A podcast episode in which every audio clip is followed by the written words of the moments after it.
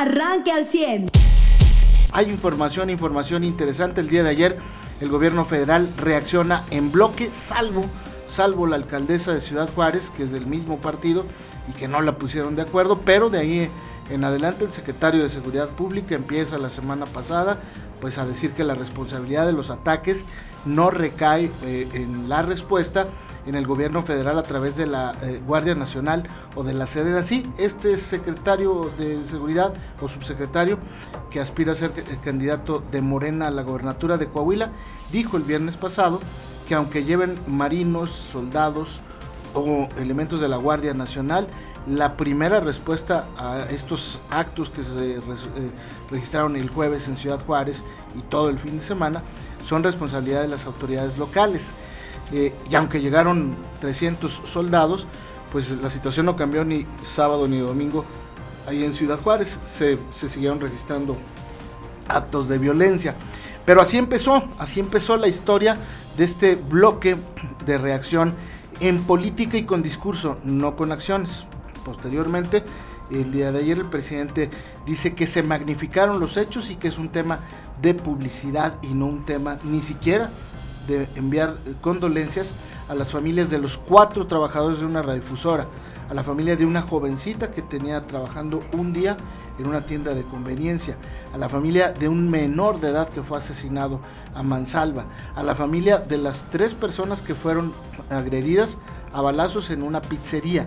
Eh, ni siquiera, ni siquiera una condolencia ni un mensaje de solidaridad. Por el contrario, dijo que era publicidad y que era efecto de una exageración de los medios de comunicación para afectarlo a él y a su gobierno. Luego, el secretario de Gobernación dice que la alcaldesa de Ciudad Juárez eh, se puso nerviosa cuando declaró y dijo que eh, invitaba a la delincuencia organizada a que cobrara las facturas a quien se las debía y no a la ciudadanía. Ayer la alcaldesa dijo que no estaba nerviosa, que a ella no le tiembla la mano y que sostiene lo que dijo. Le dijo nuevamente a los delincuentes, cobren las facturas a quienes se las deban, no a los ciudadanos, es decir, operen impunemente, pero no contra los ciudadanos.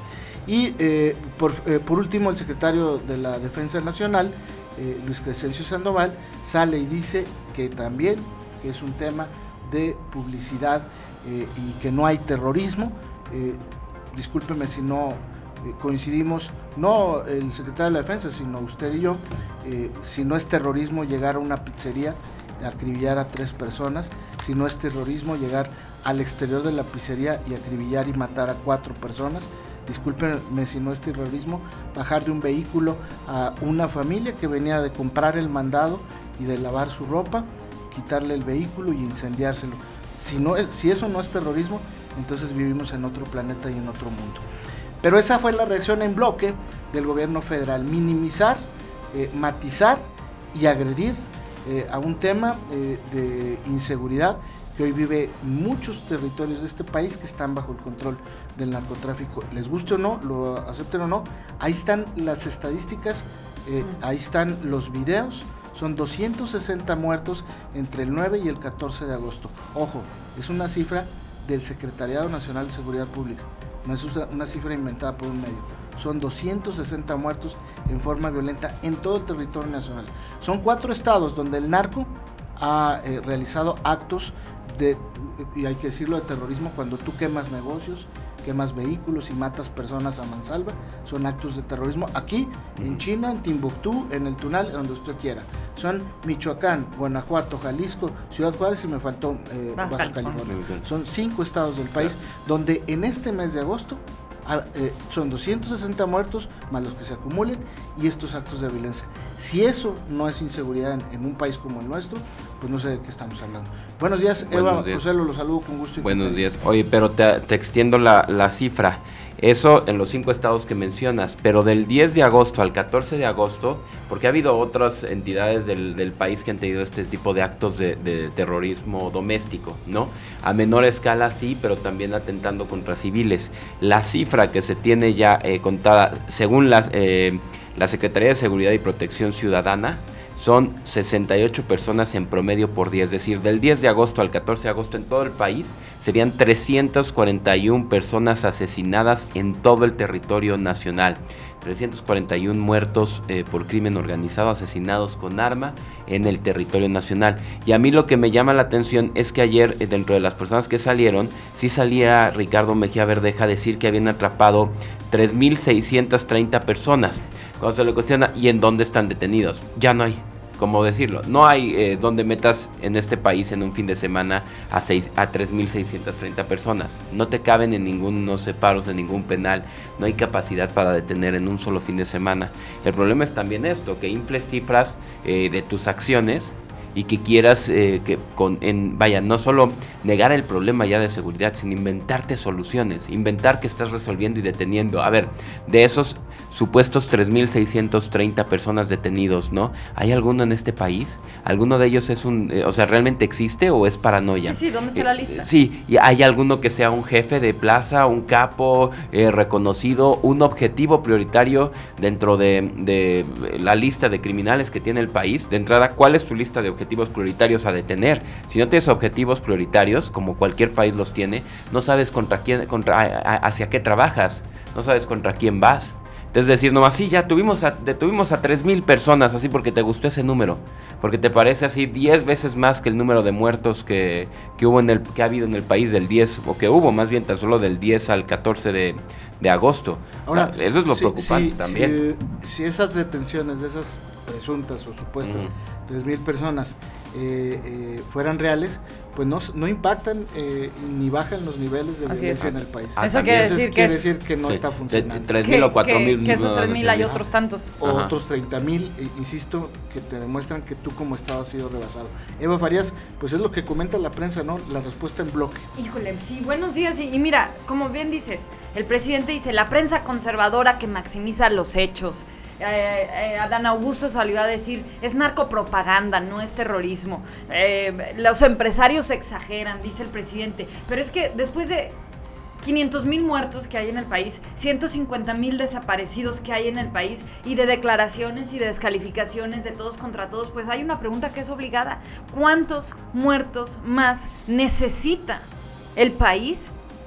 ¿Cuánto, ¿Cuánta sangre más se necesita derramar en este país para que haya una aceptación por parte del gobierno de la situación de seguridad que estamos viviendo y para que de verdad pues se, sienten a, hablar de, paz y, de, y dejar al lado las diferencias, porque el día de ayer Sedena envió un documento en el que, como bien dices Carlos, intenta minimizar la tragedia que se vivió durante el fin de semana, en, en durante toda la semana pasada, en todos estos estados. Eh, minimizándolo y, pues, no sé, como haciendo, queriendo hacer ver como si se estuviera ganando esta guerra. ¿En realidad creen ellos que se está ganando esta guerra? ¿De verdad? Con estos números de detenidos que anuncian, ¿de verdad creen que se está ganando después de estar viendo esto?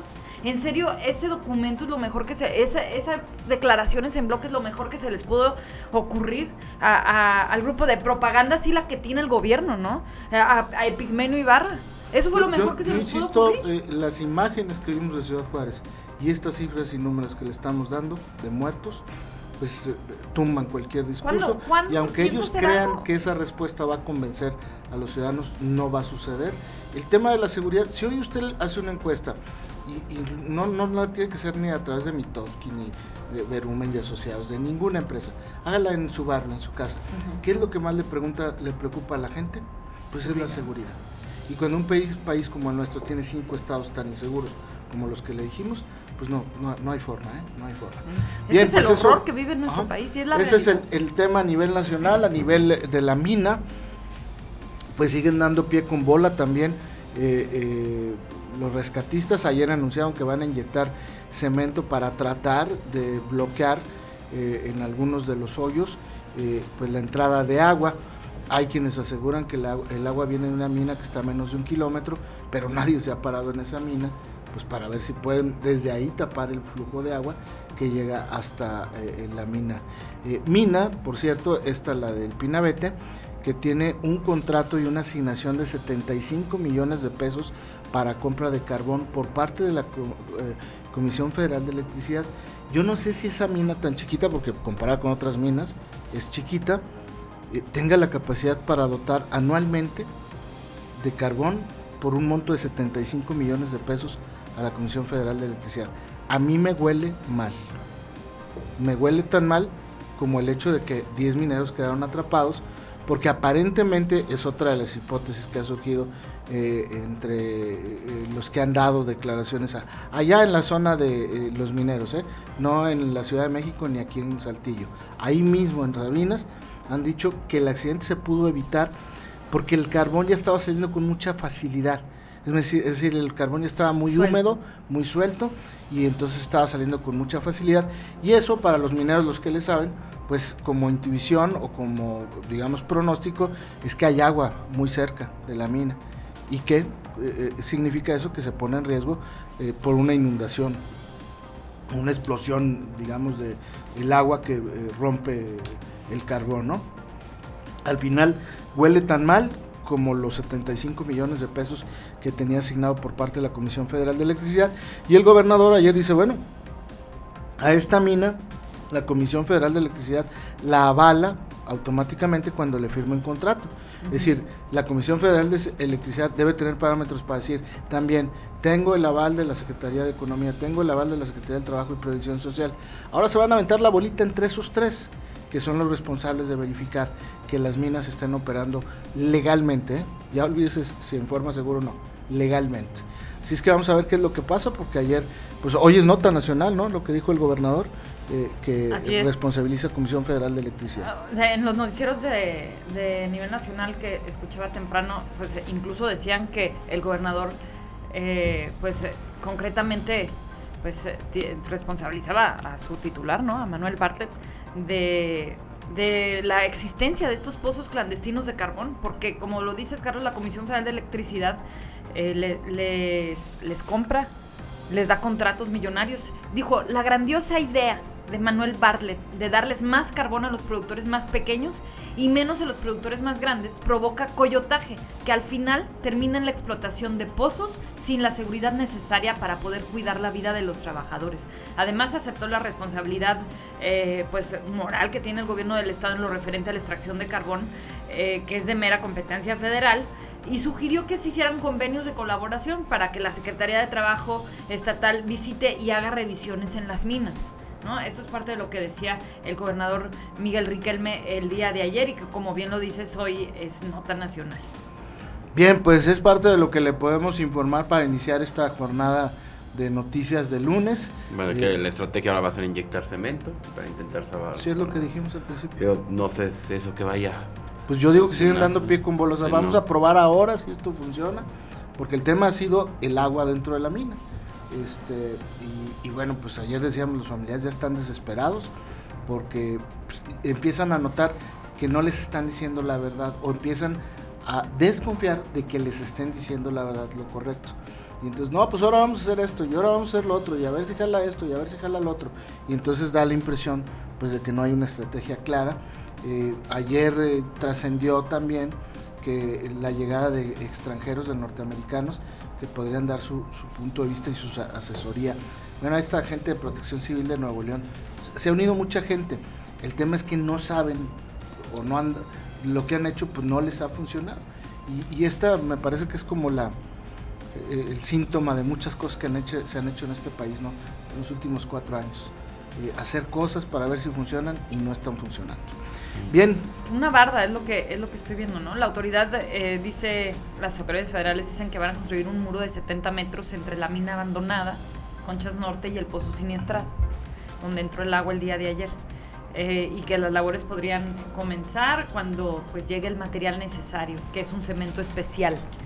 Eh, dijo, hacer esta barda nos va a permitir ir secando la mina de Pinabete y además seguir extrayendo agua de la mina. Son días de mucho trabajo, así lo dijo el, día de ayer, pues la coordinadora nacional de protección civil, Laura Velázquez.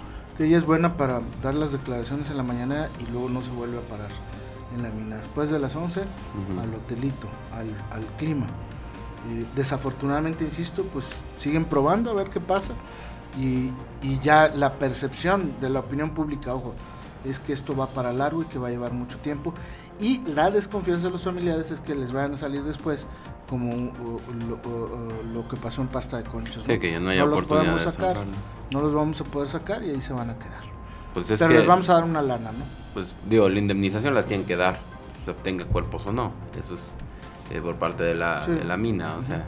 Eso no va a cambiar. El empresario que los contratados. No, y lo que puso el gobernador sobre la mesa el día de ayer también, los contratos que, que otorga la, la, Comisión Federal de Electricidad, habría que revisar cuáles son los contratos eh, que existen y las condiciones de las minas que tienen este tipo de contratos. Pero, pero eso, eh, si, si acaso va a generar una sanción para la Comisión Federal de Electricidad, no les va a generar dinero a los familiares de los mineros. Ah, no, no, claro que no. Pero generalmente ha sucedido como en pasta de conchos, pues que les ha dado dinero el gobierno federal de, de, Calderón, de, Peña. Y ahora, les va a dar AMLO. No, claro. O sea, que cada manifestación. Digo, pero lejos de lo que pueda ser político y del lo que vive cada familia, pues sí, la realidad es eso. O sea, mientras se haga, se produzca la energía eh, con carbón, van a hacerse estos contratos en los que se busque el carbón a lo más barato posible y el que le va a perder pues no es el, el, coyotaje, no, no es el, el que tiene la concesión de obtener el, carbón como sea y venderlo, pues es el minero. Y el tema también es que si quisiéramos seguir produciendo energía con carbón al costo del carbón eh, explotado de manera segura, es decir, haciendo hoyotototes, boquetotes, pues no alcanzaríamos a pagar el costo del kilowatt. O sea, también nosotros ciudadanos, ¿no? Entonces, pues el, tema es eso, ¿no? ¿Qué, eh, ¿Qué, vamos a hacer? Si vamos a trasladarnos energías verdes, si vamos a, seguir culpando a CFE cada que pasa esto, a los empresarios, a los explotadores, a los concesionados, ¿no? Concesionarios, perdón. O sea, México ya tiene que ver, si no queremos que hayan accidentes mineros, dejar de usar ese carbón. Si no va a seguir habiendo accidentes, ¿eh? Para lo que lo que luce es fundición, CFE, lo que quiera. Aquí lo hemos dicho desde un principio, la historia se va a repetir año tras año no va a cambiar. El negocio es tan grande para tan pocos que pues no les importa que se pierdan vidas como estas 10 eh, que se encuentran atrapadas a 40 metros. Eh, ya ayer se cumplieron 12 días de la tragedia. Mariano, buenos días. Bienvenido.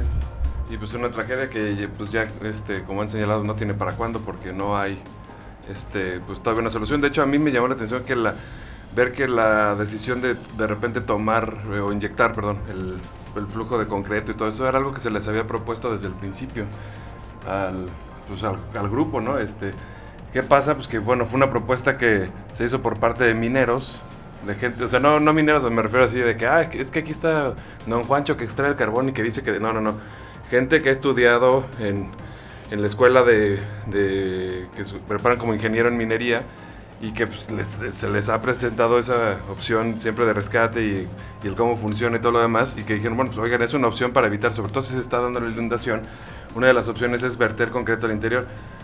Pues no, eso es muy caro, entonces vamos a ver otras opciones mientras, pues, ok, sí, qué, qué padre cuando tienes bombas prestadas, ¿no? Cuando tienes este, una línea de, de Comisión Federal de Electricidad y todo lo demás. Es decir, qué padre cuando pues, no te están costando algunas cosas decir que no quieres hacer algo porque está muy caro y este, pero pues también están las consecuencias.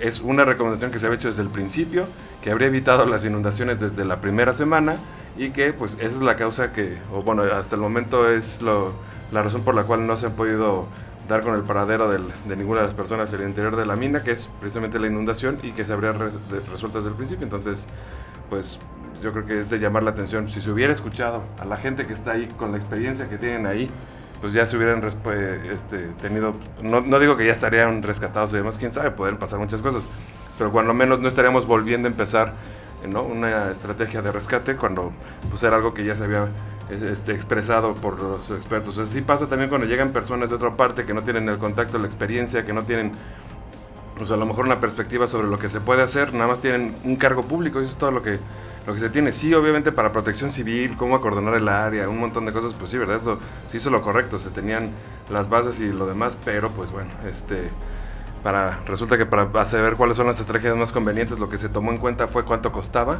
y no qué tan relevante podía ser y ahora pues estamos volviéndolo a ver así. O sea, y ahora sí ya como ya pasó toda una semana, ya, bueno, dos semanas pues, ¿no? Ahora sí ya este pues ya es importante tomar algunos otros medios, entonces ya se va a tomar en cuenta la que costaría más. Usted ya está informado.